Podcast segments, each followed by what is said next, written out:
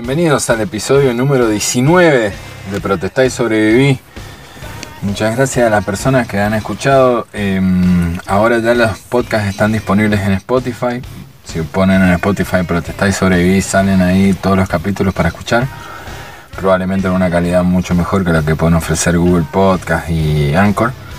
Em, eh, otro tema es que también tenemos un Instagram que ahí vamos a ir poniendo todas las cosas que eh, todas las informaciones del podcast de qué trata cada episodio con sus respectivos links para que puedan escucharlo de ahí. Así que bueno si se pueden meter ahí protestar y sobrevivir en Instagram me siguen y ahí se van a enterar de todas las novedades que tengan en el podcast. Que bueno, sin más preámbulo vamos a empezar con el podcast de esta semana, que lo denominé 5 para el peso, que hay ciertas cosas que hay ciertas bandas o cierta música que siempre le faltó algo como para explotar. Y una de las reglas básicas de todo negocio es el lugar correcto en el momento correcto, ¿no? Eh, bueno, vengo a desmistificar un poco este refrán de que viene desde tiempos inmemoriales, pero quizás aunque pueda haber más de un ejemplo, hoy voy a centrarme en uno bien claro. Y no la voy a hacer más larga. Hablo de, los de, mis neoyorquinos favoritos, la banda del, peleo, del pelado Ian Anthrax. Nacieron en los arbores de los años 80 como la mayoría de sus pares de la naciente escena del thrash metal. Gracias al empuje de la escena que tuvo el metal en los 80, tuvieron un éxito, un éxito módico, yo diría, o sea, Llenaban arenas, pero nunca al nivel de Metallica o incluso Megadeth. Todo venía más o menos bien, porque tenían grandes giras, incluso el Clash of the Titans, que tenía a Megadeth, Testament y Alice in Chains y Suicidal Tendencies. Pero ya en los 90 ya soplaban viento de cambio, dirían los Scorpions. Y lo, el metal pesado que antes era cool, en los 80, ahora empezaba a ser visto como algo más bien arcaico y fuera de moda. En el año 90, Anthrax saca Persistence of Time, que es un buen disco, pero ya se notaba un poco el agotamiento del estilo, sobre todo en la falta de gancho. Incluso es un disco más bien serio o maduro, descartando un poco la postura graciosa que siempre ellos habían mostrado en cada disco. Inclusive en, en Spring Disease, en las anotaciones de las letras, ellos ponían, por ejemplo, la parte para hacer mosh, la parte para agitar cabezas y muchos dibujitos. Era su onda. Para tratar de encajar un poco más con la cambiante escena musical, sacan al cantante Joy Belladonna, pues que con su, chillido monocorde era difícil de que se adaptara a Según Venante, que es el, batero y el principal compositor, a su nueva forma de componer. Sale Veladona y entra Bush, que venía de Armored Saint, y la banda da un giro de 180 grados. Mantenían las guitarras abrasivas, pero a su vez había también tintes del grunge y del rock alternativo que estaba imperante en la escena. Igual Bush tenía que pelar y demostrar por qué había sido elegido. Una vez el pelado Dian dijo que Veladona cantaba con un pajarito mientras Bush era un león. Entonces, yo creo que una de las principales demostraciones de Bush es en, este tema que va a sonar a continuación, que alguna vez Jane Hetfield lo definió como un tema perfecto. ¿Y quién somos nosotros para decir lo contrario? Only the Son of the White Noise, Anthrax.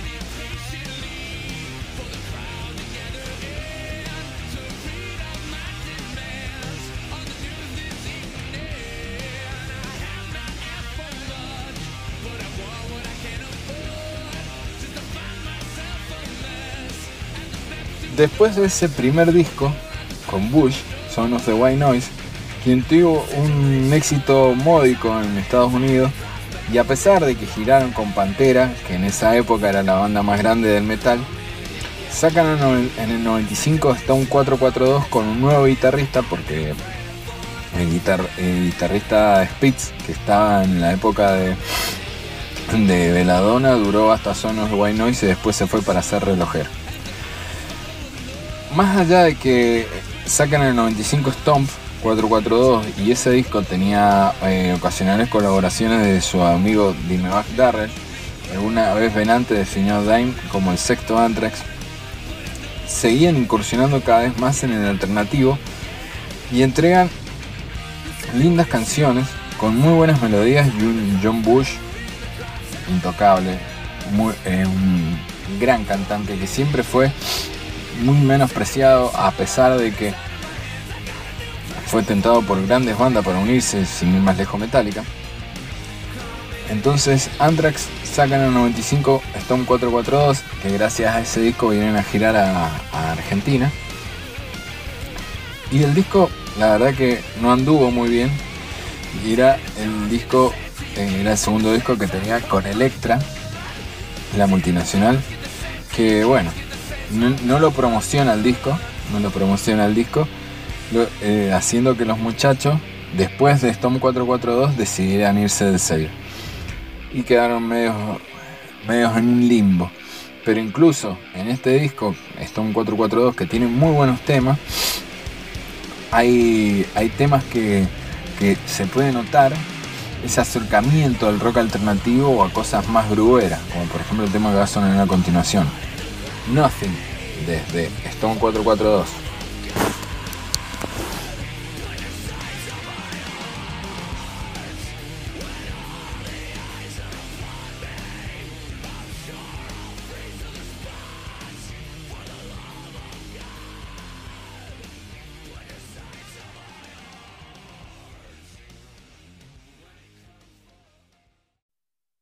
Irgendwo auf einem ruhigen Bahnhof in der Nähe von Düsseldorf eine ahnungslose Kuh leidet unter einer seltsamen Krankheit.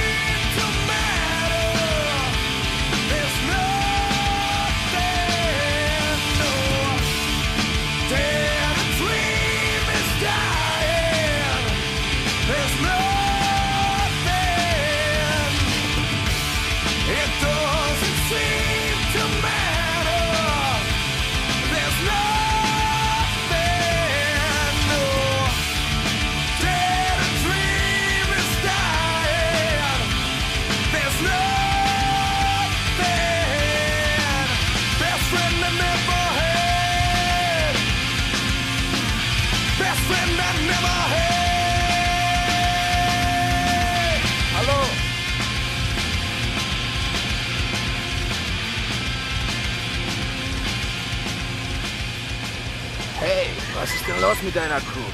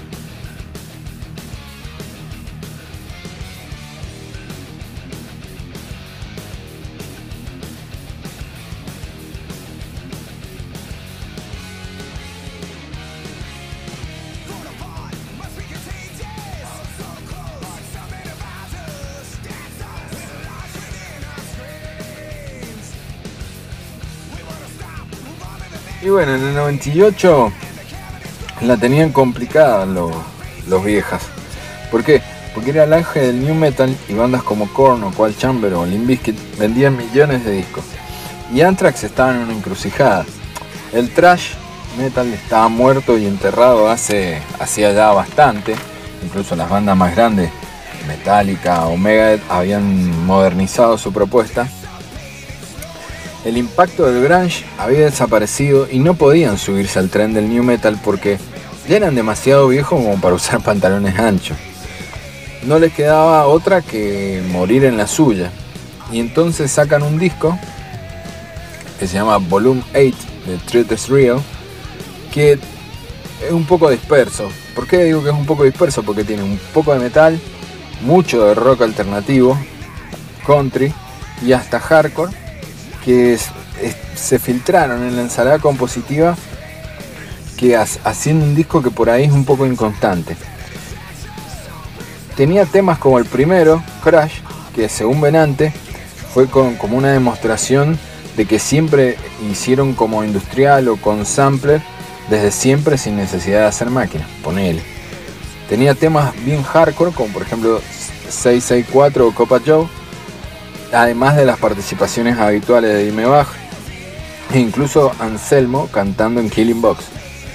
Pero tiene, más allá de todos estos temas y esta mezcolanza de estilos, tiene temas hermosos como Catarsis o Toast to the Extra, que es el que yo decía que tenía como una onda country, incluso Harm's Way, que es más bien pesado, pero dentro de la, de la onda grubera. Pero el tema más lindo que hay en el disco es el High Track, que eh, lo, tiene a Fran Velo, que es el bajista, que un, crack del bajo, un animal del bajo, que además tiene su banda solista con el bajista de Megadeth, que se llama Attitudes and Altitude, en un sonido más bien eh, alternativo. Incluso Frankie Velo tocó en Helmet. Y bueno, en el último, el hidden track es él, Frankie Velo solo con la guitarra acústica cantando un tema que se llama Pieces, que se lo dedicó a su hermano, que lo habían asesinado en la puerta de la casa de la novia unos meses antes. Un tema hermoso y es algo que, un tema que en realidad si lo pones al lado de Spring y no tiene nada que ver, pero muestra como si hubieran dos Anthrax diferentes. Quedan uno decidir cuál le gusta. Pieces de Anthrax.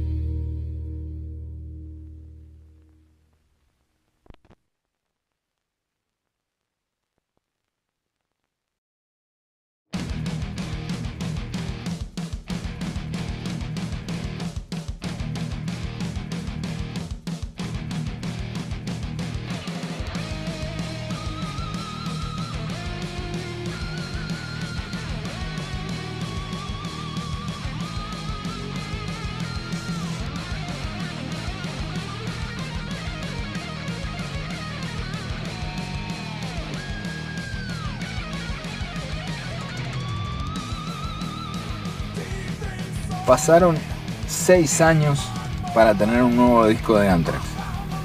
Y la situación musical no era la mejor, pero Anthrax los benefició, los beneficiaba que el new metal daba sus últimos coletazos y el heavy más pesado iniciaba su tibio retorno al mainstream. Recordemos, Maiden había sacado en el año 2000 Brave New World, fue como una, una vuelta al sonido más crudo y pesado. Incluso tenías en el año 2003 como que ciertas bandas estaban empezando a dar sus primeros pasos del trash, como Municipal Waste o Toxic Holocaust. Entonces, bueno, toda esa movida trash como que empezaba, underground empezaba de vuelta a surgir. Firmaron con Nuclear Blast, hogar de bandas más jóvenes como por ejemplo In Flames o Soulwork, un gran sello, pero era underground y estaba más bien relacionado con el, lado extremo del metal. La formación habitual estaba bien aceitada y tuvieron el incidente y cuando estaba todo bien, que estaban grabando el disco, tuvieron el desafortunado incidente de las cartas con Anthrax. Recordemos, en el año 2001, después del atentado de las Torres Gemelas, hubo unos atentados con Anthrax donde se repartieron cartas a diversos medios de información y a dos senadores demócratas en cuyas cartas contenían esporas de Anthrax que contagiaron a 20 personas e incluso mataron a 4 personas de esas, de esas 20 contagiadas. Fueron días jodidos para los neoyorquinos porque mucha gente quería que se cambiase su nombre, incluso ellos no sabían si querían seguir con un nombre relacionado con algo tan funesto, según Scott Ian. Por eso, cuando tocaron en un festival a beneficio de los bomberos de Nueva York que fallecieron en el atentado de las Torres Gemelas, los cinco salieron con, eh, mamelucos blancos con palabras que juntas decían We're not change our name, no vamos a cambiar nuestro nombre. Porque según el, pelado Ian decía que era, iba a ser un dolor de culo cambiar el nombre después de tanto tiempo y aparte de eso era algo que según él se iba a olvidar en un tiempo nada más y, iba a quedar en el, en el pasado, lo cual tuvo razón. Teniendo en cuenta ese quilombo, más el hecho de que como todo neoyorquino estaban dolidos por las pérdidas de las Torres Gemelas, la demora de un nuevo disco estaba más que justificada. Por eso, We Come For You All sale en el 2003.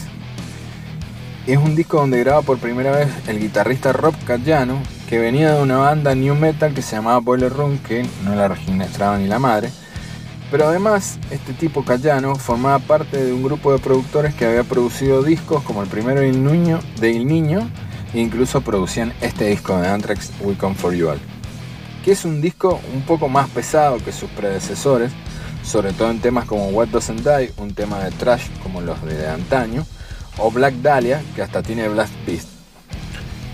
Está bien que sí en los temas rockeros como Cadillac Rock Box, que una vez más tiene guitarras de Dime Bach, o Super Hero, pero quedaban todavía resabios de la etapa alternativa del Stomp o del Volumen 8. Y su nota y su influencia se nota sobre todo en un tema como por ejemplo Safe Home, que tuvo un video bastante pedorro por cierto, que estuvo protagonizado por Keanu Reeves, que supuestamente lo hizo gratis gracias a su fanatismo hacia la banda. Después de We Come For You All, Anthrax tuvieron mil y un quilombos con cantantes. Se fue Bush, eh, volvió Bush, tuvieron un cantante que se llamaba Dan Nelson, que supuestamente era buenísimo, y el loco cuando estaba por sacar el disco se fue, tuvieron que regrabar todas las voces de vuelta. Un quilombo. Estuvieron el Big Four y lo trajeron a Veladona de vuelta, pero eso bueno lo podríamos analizar en otro podcast. El tema es que Anthrax siempre faltó. Y cuando tuvieron que dar el gran salto no, no tuvieron las oportunidades. Quizás sea, es algo inentendible porque los temas eran gancheros y tenían un gran cantante, pero sin embargo nunca llegaron al éxito de las cotas de Metallica, o incluso Megadeth. Pero bueno, estos temas, hay una discusión sobre el Anthrax etapa Veladona y el Anthrax etapa Bush. A mí me gustan las dos, pero prefiero sinceramente más la etapa Bush por cómo canta que es un animal. Y bueno, presentamos estos cuatro temas para que por ahí la mayoría de la gente conoce Anthrax de la etapa trash. Bueno, esta es la etapa más bien grubera. Y son muy buenos discos que tienen muy buenos temas, incluso son mucho, son honestos los discos, ¿no? Porque podrían haber, si hubieran seguido con el trash, se hubieran muerto seguro, pero ellos siguieron, hicieron la de ellos, está bien, en discos que no vendieron nada, incluso son recordados con muy poco, pero sin embargo son discos honestos y creo que merecen la pena ser escuchados. Así que bueno, Dijeron estos cuatro temas de Anthrax y espero que les guste. Vamos con el con Safe Home de Weekend for You All de Anthrax. Esta fue la entrega número 19 de Protestar y Sobrevivir. Nos vemos en la próxima. Cuídense. Chao.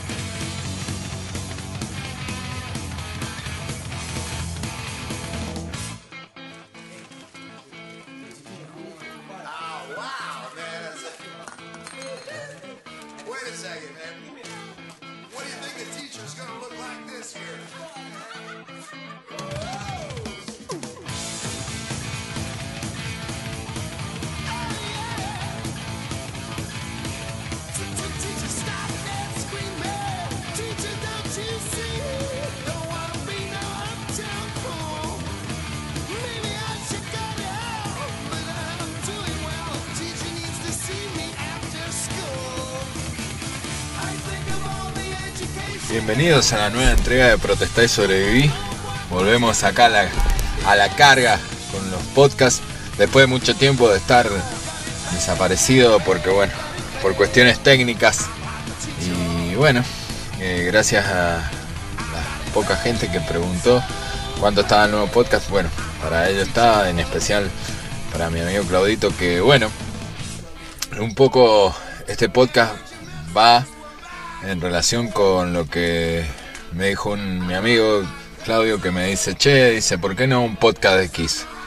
Y la verdad que bueno, la carrera de Kiss está bastante bien documentada. Hay muchos documentales y hay muchas, muchas eh, muchos libros sobre Kiss y hay mucha información sobre Kiss, ¿sí? Pero en lo que nos vamos a abocar es un disco que ni los propios Kiss quieren y es un muy buen disco.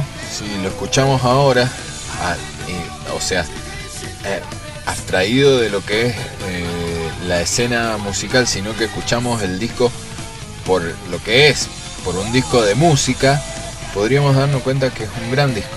Por eso hoy vamos a presentar cuatro temas y vamos a hablar un poco sobre Music from the Elder de Kiss.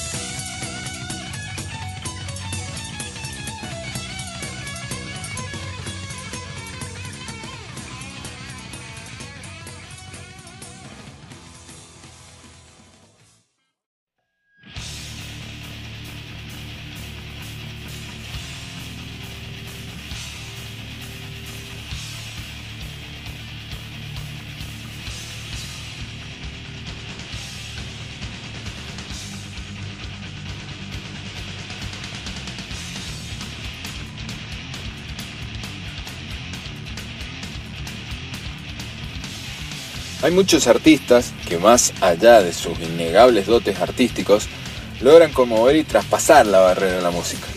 Obviamente cuando uno es un pionero de cierta forma de expresión, el golpe inicial golpea dos veces. Por supuesto que el viejo adagio del lugar correcto en el momento correcto nos indica cierto, nos delinea ciertos aspectos, pero sería de necio negar la magia que envuelve a la música. La música nunca da lo mismo. O sea que si no se daba en algún lado, seguro en otro lugar habría alguien haciéndola. Puede ser valedera dicha declaración, pero me animo a decir que no va a sonar igual la misma eh, música ejecutada por personas diferentes. Sin ir más lejos, en los lejanos 90, cuando explotó el benemérito Grange, se tildó la escena de Seattle como una nueva torre de Babel moderna. Pero sin embargo, aunque las bandas proveyeran del mismo lugar y en mayor o menor medida tuvieran influencias similares, los artistas de esa escena eran disímiles en sus propuestas entre sí. Aunque sí, aunque sí, quizás los unía algo que era la aventura, el riesgo de tirarse la pileta con lo suyo, sin tener en cuenta el riesgo inherente. O sea, eh, ahora también eh, hay que vivir de la música, o sea, tener que pagar el alquiler.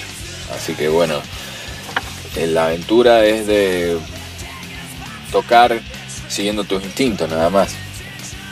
Por ejemplo, Led Zeppelin, más allá de sus individualidades, creían en lo suyo y se mandaban en esa, sin medir si su propuesta sería aceptada o la verían fenecer en bares pequeños mientras ruegan ser pagados con algo más que cerveza caliente y una pizza. Quizás ciertos conjuntos fueron imbuidos con cierto espíritu lúdico, de ir jugando con la música en vez de tenerle cierto respeto, el cual probablemente no les hubiera permitido seguir mucho más. Esa sensación ya casi antigua y obsoleta de cuando cuatro o cinco tipos se juntaban solo con el objetivo de hacer música sin contaminar esa alquimia tan mágica con presiones comerciales ni pretensiones monetarias.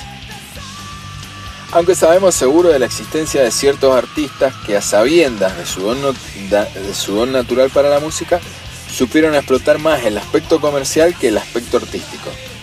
Un ejemplo claro, de todo esto es Kiss, una banda que podría erigirse como una antítesis de todo lo que se cosía en los, lejanos 70 Un chico con problemas de oído, Paul Stanley, nació con un microtia, una deformidad en el oído que siempre camufló con el pelo largo. Un pibe judío cuya madre había estado en un campo de concentración alemán el clásico pibe neoyorquino cool y canchero que era fanático de Kate Richards, y también otro muchacho descendiente de italianos, el cual detuvo su ascendiente carrera de delincuente juvenil gracias a que descubrió los Beatles. Vamos con el primer tema del Music from the Elder, Just a Boy.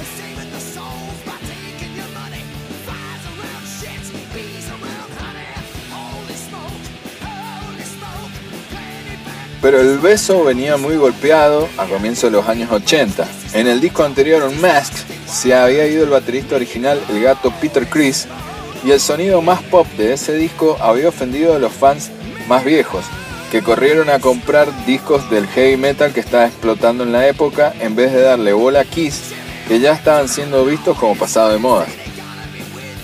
Para el 81, el máximo emulador de Rockefeller, Gene Simmons, se cansaba de decir a la prensa que el próximo disco sería el más heavy de la carrera de Kiss y lo sería de principio a fin. Pero, además, el comerciante Gene se dio cuenta que con solo ser heavy no bastaba en, esos, en esas épocas y que necesitaban agregar algo más al disco.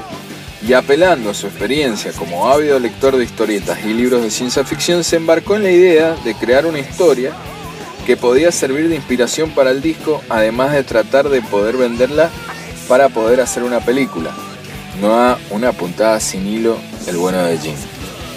Vamos con Under the Rose, el segundo tema que vamos a presentar de Music from the Elder. Un tema muy barroco, con muchos arreglos, que es algo que lo que no esperábamos de Kiss, básicamente. Under the Rose, de Music from the Elder. Kiss.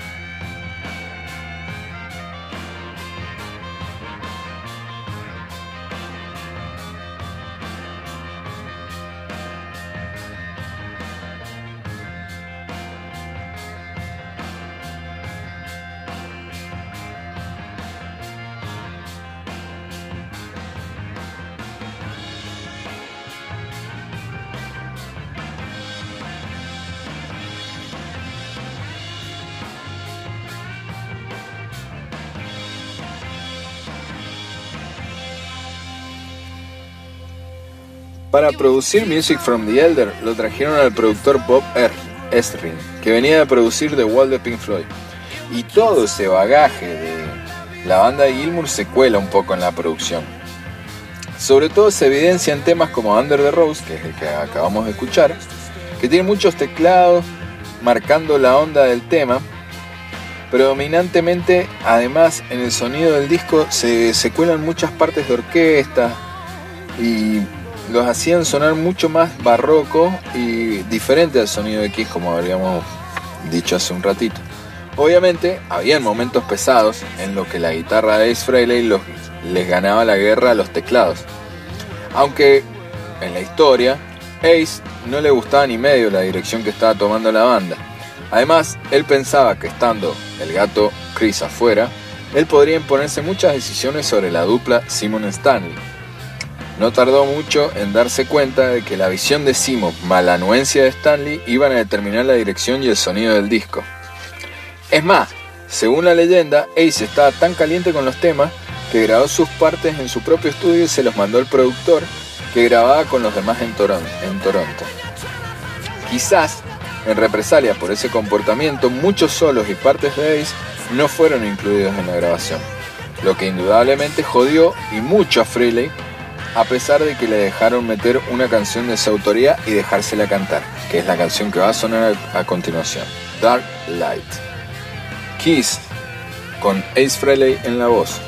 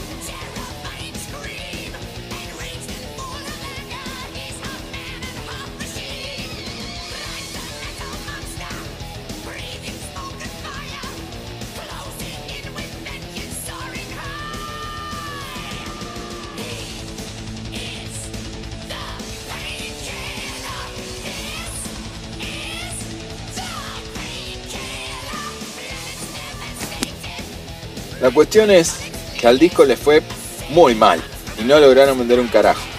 Lo que motivó que no giraran promocionándolo. Eh, o sea, lo único que hicieron fueron presentaciones televisivas, como por ejemplo tocando el tema The Out, que vendría siendo el single, en un programa con un montón de viejos que se cagan de la risa de la forma de actuar de Kiss.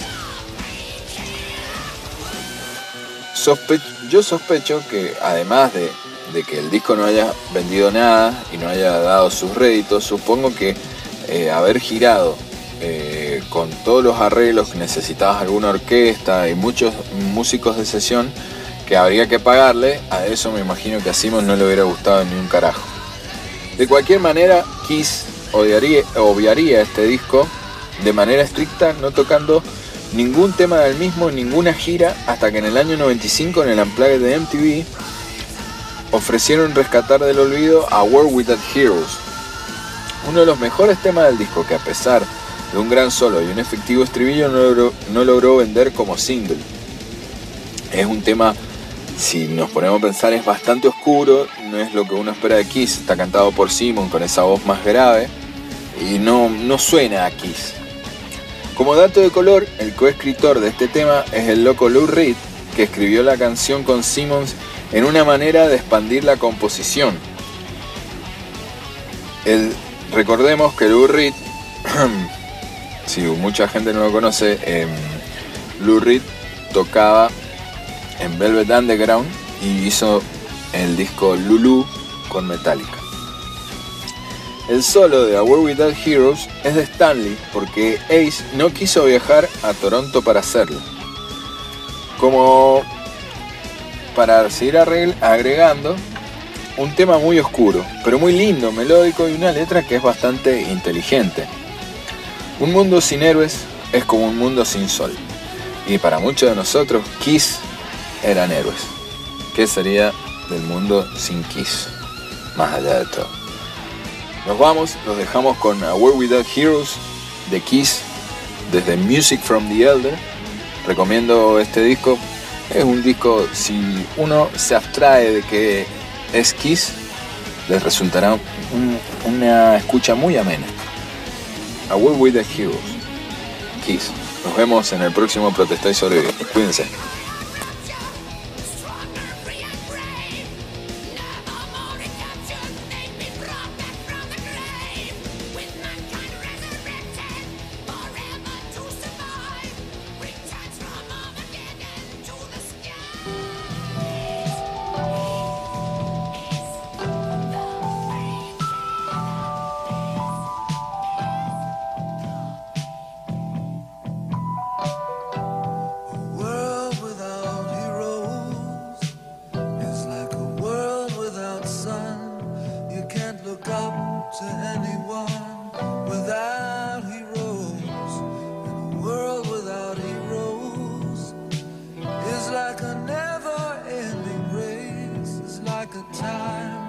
Out of